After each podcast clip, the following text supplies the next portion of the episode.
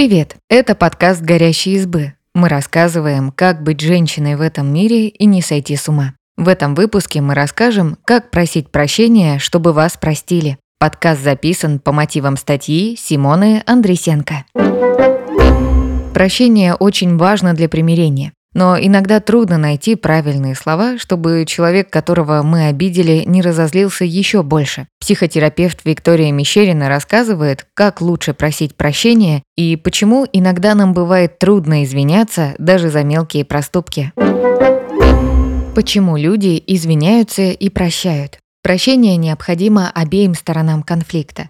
Связь с человеком подразумевает безопасность и взаимное принятие. А когда происходят конфликты, то в этой связи становится меньше тепла и доверия. Извинение и прощение – это способ их вернуть. И обидчика, и обиженного объединяет надежда на улучшение отношений. Мы все хотим быть хорошими людьми и дорожим эмоциональными отношениями. Когда человек получает прощение, то он избавляется от чувства вины. Для обиженного извинения тоже меняют ощущения от ситуации, смягчают рану и обиду.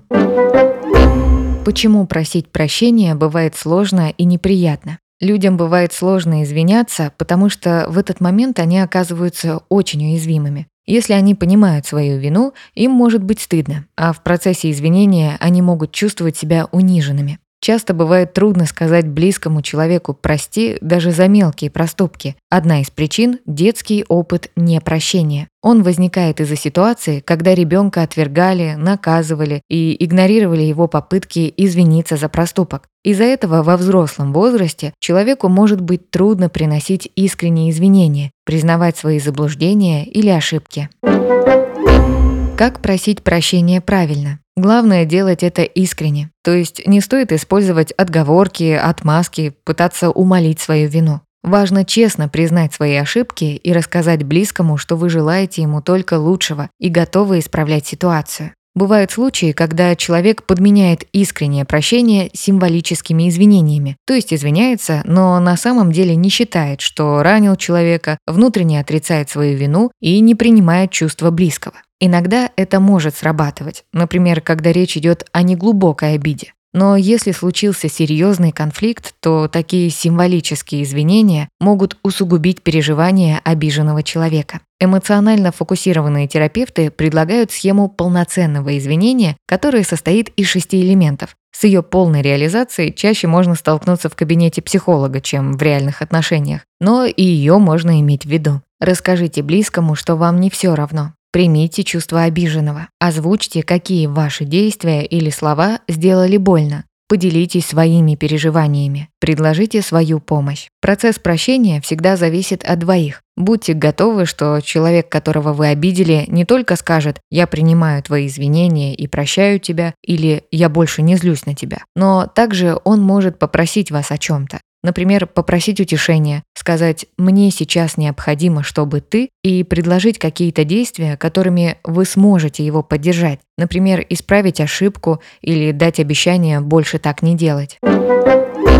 Что делать, если я не чувствую себя виноватым? Бывают ситуации, в которые человек не признает, что ранил близкого, потому что у него есть страх непрощения или стыд, а возможно вина действительно навязана извне такой ситуации можно спокойно высказать свои аргументы и показать другому человеку, что эта вина иррациональна. Внятное объяснение может помочь восстановить отношения.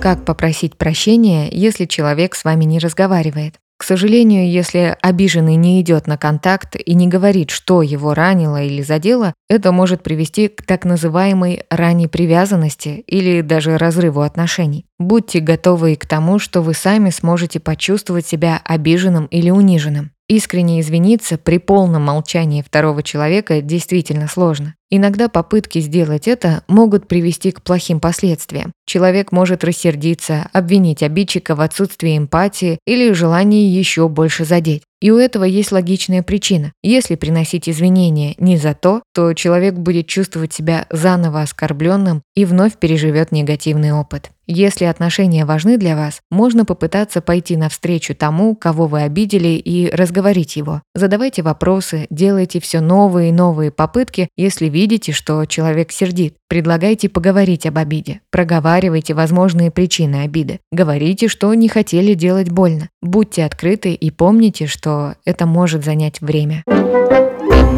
Спасибо, что послушали этот выпуск. Подписывайтесь на наш подкаст, пишите в комментариях о своих впечатлениях и делитесь ссылкой с друзьями. Пока.